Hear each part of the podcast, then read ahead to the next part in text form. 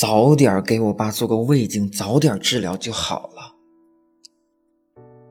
四季更迭，一眨眼，距离我爸爸确诊患癌已经两年时间了。这两年里，他经历了来自身体和心理的重重煎熬。好在，目前他恢复的还不错。不过，爸爸患癌的那些场景，我仍然历历在目。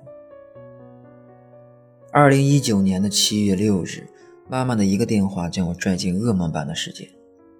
她在电话中哭着对我说：“你爸刚在县医院做了胃镜，发现身体里长了东西，医生怀疑是癌症。”但需要等检查报告出来，才能判断具体情况到底如何。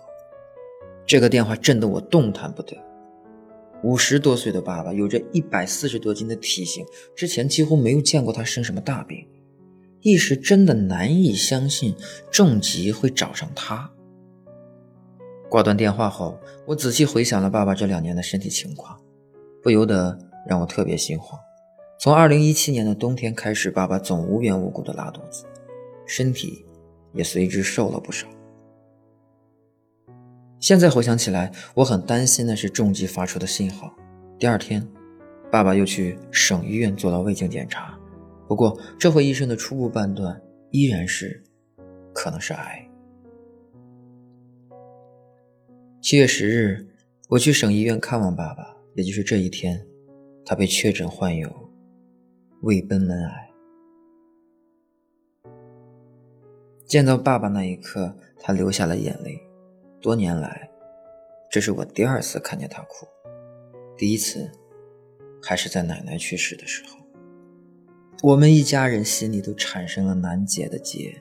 实际上，早在2018年春节，我和姐姐就带爸爸去县医院做过检查。当时因为胃镜约不上，我们带他做了备餐。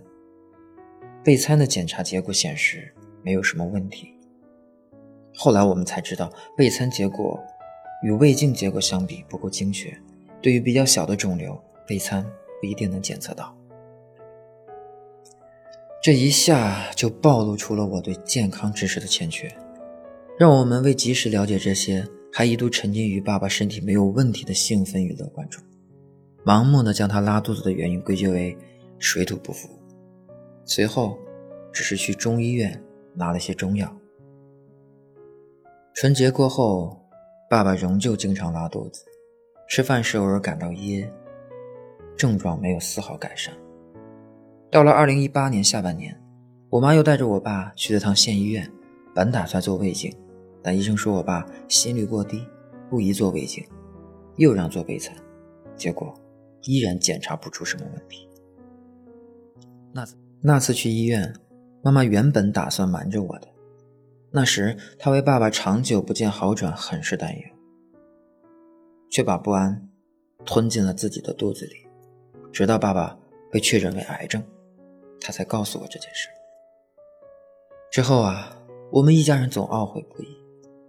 我常与人倾诉，要是早点给我爸做过胃镜，早点治疗就好了。爸爸做完胃镜后，被医生要求做全身检查，以判断癌细胞的扩散情况以及动手术的可能性。检查内容包括血常规、心电图、核磁共振等等。主治医师根据检查结果，定下了治疗方案：先进行切除手术，术后一个月再化疗。手术日定在了七月十二号。在手术日的前两天，爸爸接受了雾化输液治疗。饮食上一直遵照医嘱，吃的是面条、馄饨这一类的清淡、易消化的食物。动手术当天，我们这些患者家属非常揪心，因为手术中需要开胸，而开胸手术在医学上属于四级手术，即使是技术很高的医生操作，也无法百分之百保证病人就能平安出手术室。我亲眼目睹了爸爸。被插胃管，一根长长的管子生生的经过他的鼻子进入他的体内。那个瞬间，老爸再次哭，我们也跟着哭得稀里哗啦。那个手术做的可真是长啊！长到了让我第一次意识到，一个下午的时间是由很多个秒组成的。在等待过程中，我与妈妈紧紧将手握在一起，互相给予力量。历时五个小时，爸爸的手术才完成。他的胃和食管都被切掉了约三分之一。下午六点，从全身麻醉中醒来的爸爸被推进病房，他身上插满了各种管子，显得特别的沧桑和虚弱。医生告诉我们，病人尚处于意识模糊的状态，如果睡着容易窒息，必须一直跟他说话，让他保持清醒的状态。就这样，爸爸一次又一次被叫醒，一直到夜里十二点以后才休息。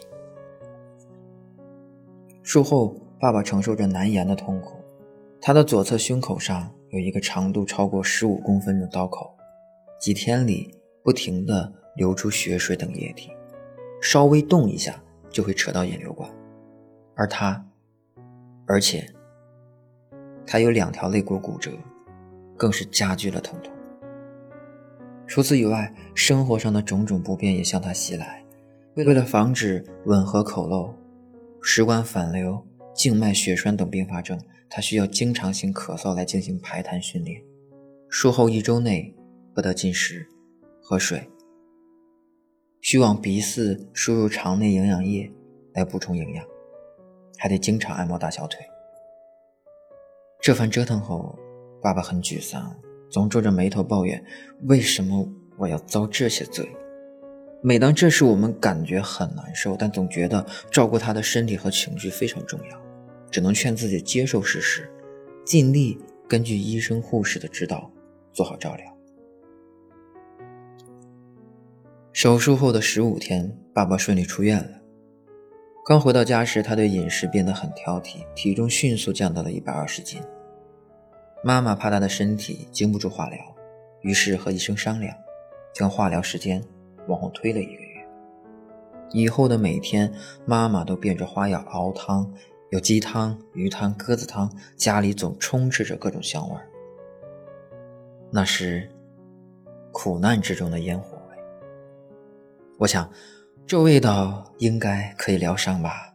爸爸的身体逐渐好转了些。化疗的头一天，他的检查各项显示指标正常，从而顺利的开始了第一期的输液化疗和药物化疗。以前听人说啊，化疗是一把双刃剑，杀死坏细胞的同时也损害了正常细胞。通过爸爸生病，对这句话有了直观的认识。他在化疗过程中虽然尽量补充营养，但仍然无法避免白细胞、血小板的下降。爸爸在化疗期间共打过五次生白针。做化疗后的人会像怕触电一样抵触冷，会牙齿酸痛、恶心难受、缺乏食欲，还会心情烦躁、精神压力大。医生原本建议我爸做至少六个疗程的化疗，但做到第五期，他就因为太痛苦，不愿再坚持。我们也不强求，顺从了他的意思。如今，距离爸爸做第五期化疗已经有一年多了，他早已经变得比较接受事实，愿意好好吃饭，乐观面对。虽然偶尔会感到不舒服，但总的来说，身体。和精神状况都不错，说话不再有气无力。如果你听到他的声音，一定难以相信是由一个病人发出的。经历过这次的事之后，我想，家人的支持与抚慰对他起了作用，但他对自我的调节、对病情影响更是意义重大。真希望老爸的身体。